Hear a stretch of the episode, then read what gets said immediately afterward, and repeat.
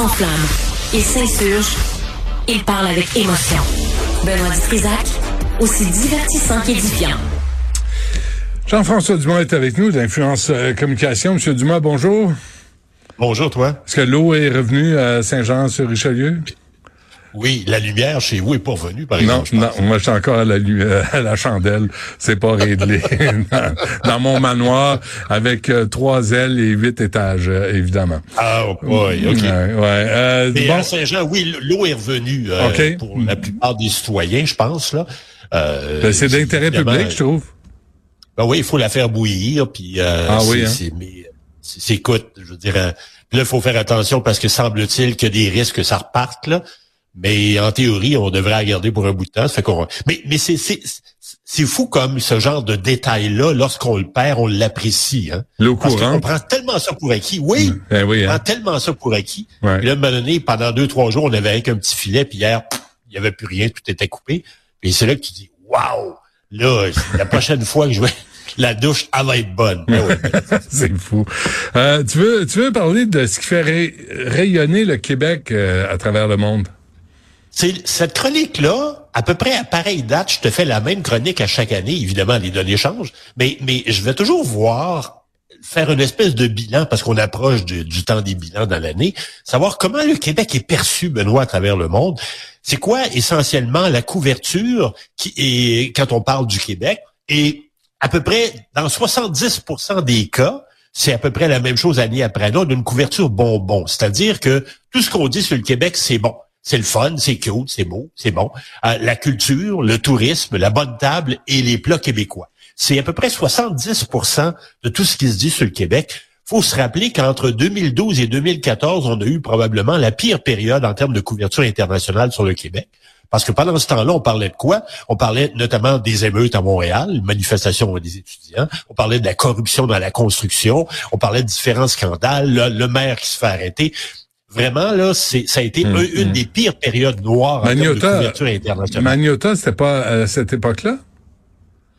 Luca oui, Magnota. en 2012. Oui, 2012. Ouais, ça, allait bien au Québec. Vraiment, ça a été une période sombre, très, très, très, très sombre, et qui est revenue parce qu'essentiellement, c'est évidemment comme dans tous les pays, il arrive à un moment donné des, mauvais passages et la couverture positive a repris le dessus. Donc, essentiellement, on parle de nos artistes, de notre produit culturel, surtout les Français, le tourisme à peu près partout dans le monde. En Grande-Bretagne, on parle beaucoup du ski au Québec, c'est des maniaques de ski. Euh, la bonne table, ça fait la manchette à peu près partout dans le monde. Et les plats québécois, le fameux Québec alimentaire. Et là, je suis allé faire un petit palmarès de des plats qui font le plus rayonner le Québec dans la presse internationale. Et, là, la, la, le, les, les, positions sont à peu près les mêmes depuis quelques années, ça bouge pas. Euh, on, on, trouve, je vais le prendre à l'envers, l'agneau Charlevoix est au dixième rang, le pudding chômeur, le smoke meat, le fameux smoke meat de Montréal, hmm. le porc, les bagels de Montréal, la bière, les différentes bières. Donc, les, les micro-brasseries québécoises commencent à avoir un rayonnement de plus en plus important, pas juste aux États-Unis, mais à travers le monde. Euh, vin, cidre de glace, les fromages. Et là, les deux premières positions, la deuxième, c'est la fameuse poutine et le sirop d'érable, qui dans 17% des cas est le plat québécois ou le mets ou le produit québécois alimentaire qui fait le plus rayonner le Québec. Et ça, on se dit, tu sais, c'est sûr que j'entends des gens, notamment dans les réseaux sociaux, lorsque on publie des articles dans la presse internationale sur le Québec qui ont fait référence au sirop d'érable, il y a des gens qui disent, ah, le fameux cliché, le fameux cliché encore sur le Québec. Ben, le cliché, il fait vendre. Euh, tu sais, je veux dire, quand et, le, sirop d'érable, c'est de l'or euh, liquide, là. Ça vaut, ça vaut cher ça vaut cher. C'est quoi? C'est à peu près 70% de la production mondiale de sirop d'érable vient du, du, du, principalement du Québec, mais du Canada en général. Donc, on est pas mal le cœur, le, le, le cœur névralgique de la production de sirop d'érable dans le monde. Et, euh, évidemment, à tous les jours à peu près, il y a des recettes sur le sirop d'érable dans le monde. On associe ça au Québec.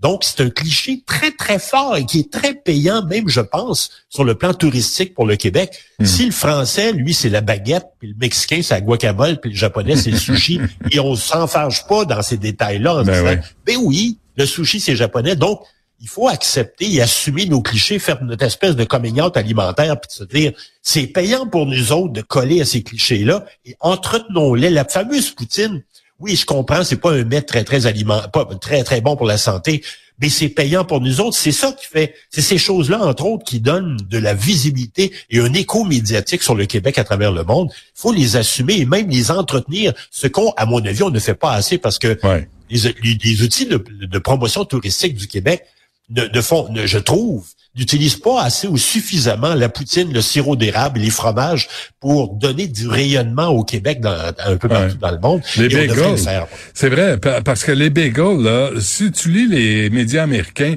il y a toujours le combat entre les bagels de Montréal, pas de Toronto, pas de Vancouver, de Montréal et de New York. Et, et, régulièrement, là, on, puis souvent, les Bagels de Montréal gagnent cette, euh, cette, compétition. Et, et, moi, ce qui me rend fou, Jean-François, c'est quand j'écoute, par exemple, Food Network, là, ou un, réseau américain, où ils parlent de, de nourriture, et ils présentent la poutine comme étant un Canadian meal j'ai le goût de d'arracher la télé. Tu sais, tu disais, non, c'est pas canadien, c'est québécois, ça, bande de cabochons. C'est, c'est pas, ça n'a pas été créé à Calgary, à Vancouver, C'était ici. Ce cliché-là existe encore et est entretenu dans certains médias, un Canadien ou, ou bien un French Canadien, comme si le Québec était pas assez une marque assez forte pour pouvoir l'identifier. Euh, et, alors, euh, mais, mais, mais c'est de moins en moins fort, mais ça existe encore. Tu as tout à fait raison. Euh, et, pour revenir à ton idée de smoke, pas de smoke meat, mais de bagel, je me souviens à un moment donné, il y a quelques mois, je pense que c'est au printemps passé. il y avait un match à New York entre le Canadien et le, le, les, Rangers. de New York, à Madison Square Garden. Et il y a tout le temps des, images de transition avant d'aller à la pause. Et euh, les journalistes s'amusaient à, s'obstiner à savoir si à Montréal ou à New York qu'on retrouvait les meilleurs bagels. Puis il y avait des images de, de, de, bagels Montréal euh, qui, qui, qui, cohabitaient avec des images de toute boutique de bagels à New York. Ça fait partie du folklore, c'est ben ce qui nous définit. Ben Mais encore une fois, c'est pas de la grande cuisine, sauf que c'est ça notre image. Hum. C'est comme ça qu'on se présente, c'est comme c'est ce que les gens retiennent. Poutine, bagel, euh, smoke meat, c'est Smoke Meat Montréal aussi, c'est un véhicule très, très, très, très, fort pour Mais c'est c'est vrai qu'on devrait utiliser tous ces, toutes ces images-là pour faire la promotion du Québec euh, à l'étranger. C'est vrai que ça nous appartient, puis on devrait se les approprier.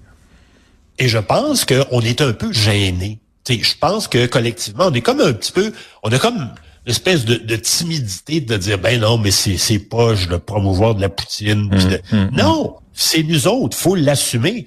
Il y a des produits alimentaires, de la baguette, là, le français avec la baguette, là, je m'excuse, mais je veux dire, c'est pas très, c'est pas beaucoup plus grandiose pour la santé que de la poutine.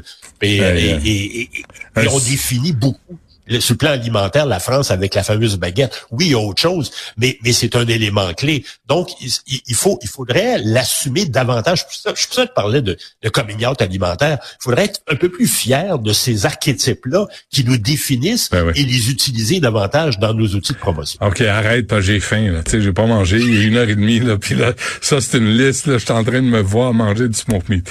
Hein, Jean-François Dumas, d'Influence Communication. Merci. À la semaine prochaine. Salut, bye. Salut. Au revoir.